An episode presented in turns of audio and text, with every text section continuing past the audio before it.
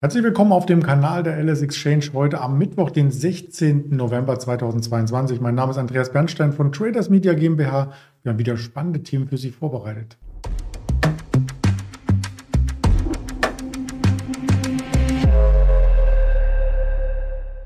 Das Ganze natürlich als Marktinterview konzipiert mit einem Händler aus Düsseldorf. Das wird der Fight heute sein. Bevor ich ihn zuschalte, noch der Risikohinweis. All das, was wir sagen, ist reine Informationsdarstellung, keine Handelsempfehlung und keine Anlageberatung. Und da hole ich den Fight gleich mal dazu. Guten Morgen nach Düsseldorf. Ja, Andreas, guten Morgen. Ich begrüße dich. Wir haben ja ordentlich Volatilität, diesmal sogar auf der Unterseite. Das erstaunt ein bisschen, denn die letzten Tage ging es zumindest per Schlusskurs nur nach oben. Ja, wir sind im Moment aus einer Chartformation ausgebrochen. Der S&P 500 bleibt in der Formation, aber MDAX und vor allem der DAX sind ausgebrochen. Und das ist dann eher mal zumindest kurzfristig ein Kaufsignal. Ich glaube, fundamental ist weiterhin nicht so doll, aber das von der Charttechnik für die nächsten ein, zwei Tage oder Wochen vielleicht noch ja, eher mal positiv gewesen.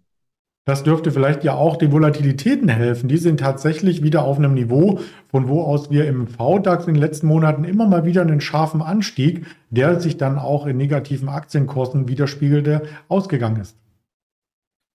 Genau, das könnte sein, dass wir vielleicht jetzt wieder am Ende dieser Zwischenrallye sind und äh, vielleicht dann wieder drehen. Kann sein, muss nicht. Kommt halt von der Optionsseite her. Es kann auch sein, dass einfach da da muss in eher in einer gewissen Range bewegen, dass da die Volatilitäten runterkommen. Das kann ich mal nicht so genau sagen.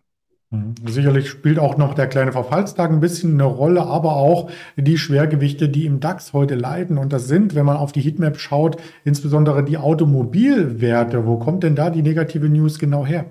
Ja, die negative Nachricht kommt von Mercedes-Benz. Äh, die haben Probleme mit dem Absatz der EQ-Reihe in China und haben dort die Preise dann dementsprechend deutlich gesenkt, also dramatisch gesenkt, um es attraktiv zu machen. Wenn ich es richtig gelesen habe, sind die auf teilweise nur noch 100 Auto Absatz gekommen pro Monat. Und das soll angekoppelt werden mit deutlichen Preissenkungen. Vielleicht das reißt halt den ganzen Sektor runter. Also BMW, VW und auch die Renault, alle im Minus jetzt heute. Ja, vielleicht hing das auch ein bisschen damit zusammen, dass im Lockdown ja niemand ein neues Auto braucht in China, oder? Ja, es ist wohl speziell Mercedes davon betroffen. Warum auch immer. Okay. Ja, wir werden es ergründen. Auf alle Fälle ist das verantwortlich für die äh, Kursreaktion. Wir werden es im Auge behalten. Auch eine Porsche verliert. Also der ganze Sektor ist heute so ein bisschen unter Druck geraten. Daher weht also der Wind. Du hast die News mitgebracht. Ähm, apropos Wind, wir schauen mal auf Siemens Energy. Da gab es nämlich Zahlen und eine, eine Meldung, wo Aktionäre eigentlich sich abwenden müssten. Aber das Gegenteil ist der Fall. Die Aktie steigt. Äh, ja, genau. Also ich habe so ein bisschen das Gefühl gehabt, als wenn der Knoten da jetzt geplatzt wäre.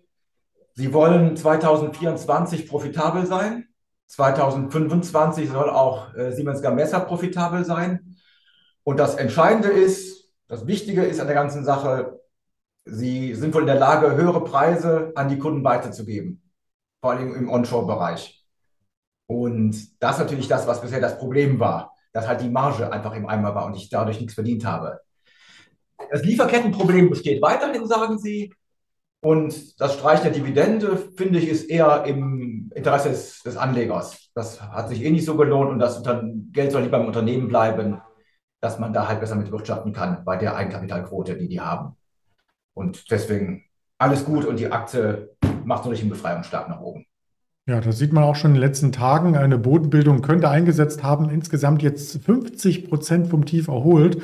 Ähm, Im Gleichlauf mit einer Zalando oder einer Adidas. Also die Stockpicker waren scheinbar in den letzten Wochen erfolgreich. Ja, genau. Da gab es tatsächlich so ein paar, also eine ganze Reihe von Aktien, die einfach da so klammheimlich gedreht haben, was man nicht so erwartet hat. Ja. Ja, das werden wir auch weiter beobachten und auch mal ähm, quasi die Reise unternehmen nach Amerika oder zu den Kreuzfahrtgesellschaften. Wir hatten eine Carnival Corporation, die ja gestern äh, sehr, sehr stark nach oben lief, aber davon ist dann nachbürstig gar nichts mehr übrig geblieben. Wenn man auf MarketWatch schaut, der Tagesgewinn von über fünf Prozent, der am Ende übrig blieb, wurde sogar negiert in der Nachbörse mit minus elf Prozent. Ja, die müssen halt auch äh, mal wieder refinanzieren und die refinanzieren über eine Wandelanleihe mit einem recht hohen Coupon. Und vor allen Dingen, was wohl neu ist, da ist eine Cash Redemption Klausel drin, dass ich halt auch nicht nur über Aktien zurückzahlen muss, sondern auch noch einfach so zurückzahlen kann. Das ist allerdings recht kompliziert, das ganze Konstrukt. Ich wollte es nur kurz zusammenfassen. Wenn es interessiert, muss es genauer nachlesen. Der Markt, dem Markt gefällt das überhaupt nicht. Genau, wie wir sehen, minus 11 Prozent. Die britischen Stücke oder auch die ADRs heute Morgen reagieren genauso. Aktie fährt im Minus, hat sich jetzt auf schwachem Niveau stabilisiert und dreht auch wieder etwas. Aber das war halt dann doch so ein starker Rutscher heute Morgen für so eine große Firma. Ja, wir haben das hier im aktuellen Chart von der LSX natürlich mit der Veränderung in Bezugnahme auf gestern Abend. Da gab es ja schon die erste Reaktion in der Kursbewegung. Deswegen sieht man hier nicht das große Minus, aber es ist tatsächlich dann, wenn die Wall Street startet, ein ordentliches Minus äh, zu sehen. Bei Hypoport, äh, da gab es auch jetzt ein Minus. Ähm, zuerst eine Kurserholung, die ist jetzt ein bisschen verpufft, oder? Ja, genau. Die Zahlen waren eigentlich schon gestern. Äh, es waren die neun Monatszahlen. Das erste Halbjahr soll ganz gut gewesen sein. Da waren sie sehr, zufrieden. Und das dritte ist halt nicht so berauschend. Ja, das ist jetzt so ein bisschen die Folge. Sie hatte sich sehr stark nach dem Absturz am 23.09. erholt. Da gab es halt Zahlen, dass es halt, dass sie keine Prognose wagen, etc., dass es Geschäft nicht gut läuft. Ja, klar, wenn ich mir den Immobilienmarkt angucke, mit den steigenden Zinsen, wenn man sich äh, die Anzeigen auf ImmoScout anguckt, da hat sich das deutlich gedreht. Da sind jetzt wesentlich mehr Immobilien auf den Markt gekommen und viele Leute können halt einfach nicht mehr finanzieren. Die Mondpreise, die vorher mit diesen Zinsen von unter einem Prozent finanzierbar waren auf 30 Jahre, das geht halt jetzt einfach nicht mehr. Jetzt sind Immobilien tatsächlich teuer. Und deswegen bricht bei denen natürlich das Geschäft weg hier bei Hypoport. Und ja, deswegen können sie auch keine Prognose wagen.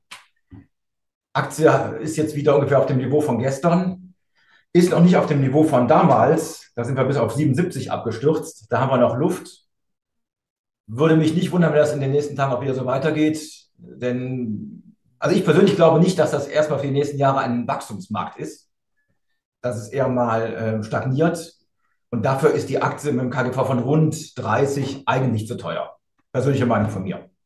Mhm. Gerade wenn man auf den Immobilienmarkt schaut, haben wir heute auch noch spannende Daten vorliegen. 16 Uhr den Immobilienmarktindex aus den USA. Und wenn man über den Tellerrand äh, schon einmal schaut, nicht nur in die USA, hatten wir heute auch Inflationsdaten aus Großbritannien. Die waren bei 11,1 Prozent, also auch erschreckend. Vielleicht kommt da noch ähm, eine größere Bewegung auf der Unterseite. Wir werden äh, drüber berichten. Was gibt's noch an Daten? Heute die Einzelhandelsumsätze aus den USA 14,30, ganz wichtig. Exportpreise, Importpreise, selbstverständlich natürlich, denn gestern hatten ja auch schon ein paar Einzelhändler wie ähm, Walmart und Home Depot äh, gemeldet. Äh, Home Depot, die kamen nicht gut an an der Börse, die Zahlen.